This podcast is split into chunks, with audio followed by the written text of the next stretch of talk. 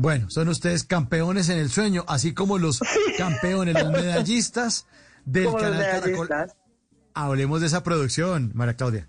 Claro, Mauricio, no, pues fue una cosa muy chévere de hacer, una experiencia muy linda, conocer cosas que mira que le da uno pena tenerlo que admitir, pero uno como colombiano no conoce la vida ni historia de muchas personas que han sacado la cara de manera muy importante a nivel deportivo en nuestro país y uno no sabe. Uno no tiene ni idea. Entonces realmente fue muy lindo en primera instancia por haber descubierto eso, porque como te digo, no, no sabía, no conocía. Eh, ahí en la, en la historia podrán ver el, desarrollo de, tres personajes que van contiguos, todos así en su historia, eh, que son exactamente tres deportistas muy importantes que se destacaron muchísimo. Entonces fue muy chévere. Fue realmente un trabajo bastante agradable. Muy, muy chévere. Bueno, ¿y su papel cuál era?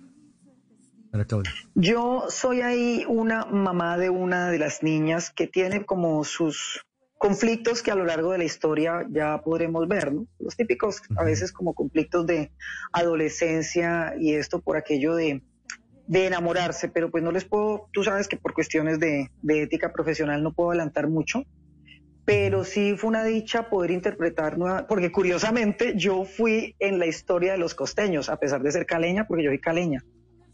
Y mira que yo no fui con la historia del, caleño, sino de la, del costeño. Entonces, nuevamente volví a interpretar un personaje de costeña.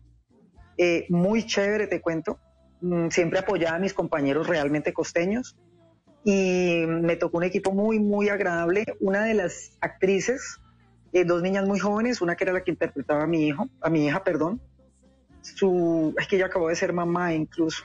Y otra de mis amiguitas, que era la hija de ella, no, hicimos una amistad, te cuento, súper chévere. Son niñas muy jóvenes, son actrices muy jóvenes, además muy, muy talentosas.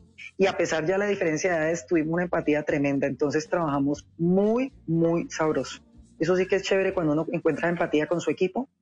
Entonces son de esos trabajos que uno de por sí todos los trabajos los hace con gana, con compromiso, con esas ganas pues de que la gente les guste y se lo gocen pero la empatía entre nosotros, entre, entre compañeros también, pues es clave, ¿no? Como en cualquier trabajo, si usted lleva bien con tu, con tu gente, pues trabajas más chévere, ¿o no? Claro, claro, total. Sí, se, nota, se, no, se nota al, al, aire. Y qué bueno que se cuenten estas historias de nuestro país que eh, son valiosas y además que nos muestran que estar en el podio o que tener una medalla de oro y triunfar, pues les cuesta mucho, ¿no? No es fácil, no es fácil.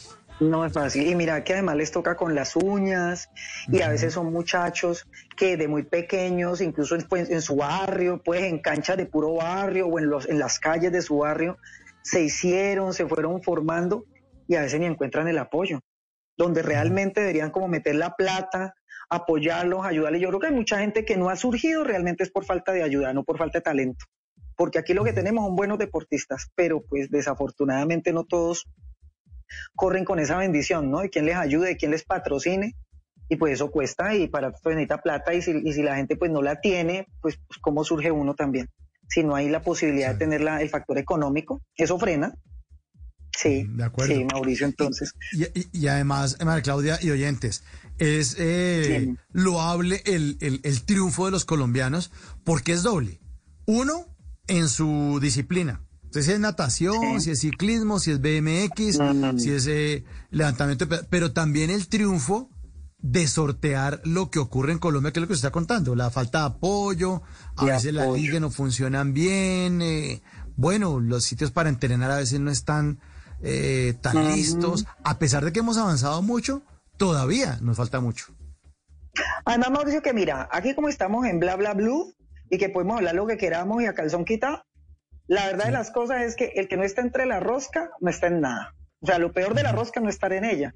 Entonces, muchas veces, como en tantas cosas que se mueven en nuestro país, son pelados que de pronto, muchachas muy jóvenes, muy talentosas, pero pues vos sabes, si no están metidos con los que son, con los que patrocinan, con los que ponen la platica, no, no, no, no van. Entonces, pues, pues muy injusto, realmente es muy injusto, porque yo pienso que si hay algo a lo que se le debería meter mucho la ficha, y meterle la plata que fuera necesaria es a lo que es deporte, educación y salud. Son de esas cosas que no deberían escatimar. Para nada. Para que todos tuviéramos la oportunidad de un buen servicio de salud, primordialmente, por nuestro bienestar y por la salud de todos, educación y el tema deportivo y artístico, a lo que es la, lo que es el arte como tal, pero mira que no, desafortunadamente pues falta, falta mucho para eso.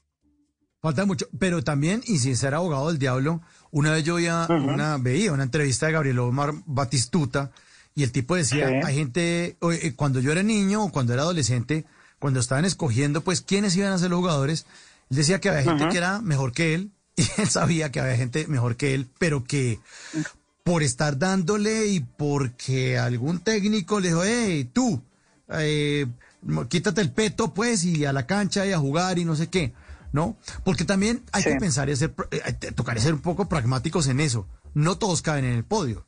O sea, porque sí, no, puede pasar. No, pero un país como Nueva Zelanda o un país como Alemania, sí, Alemania también pierde.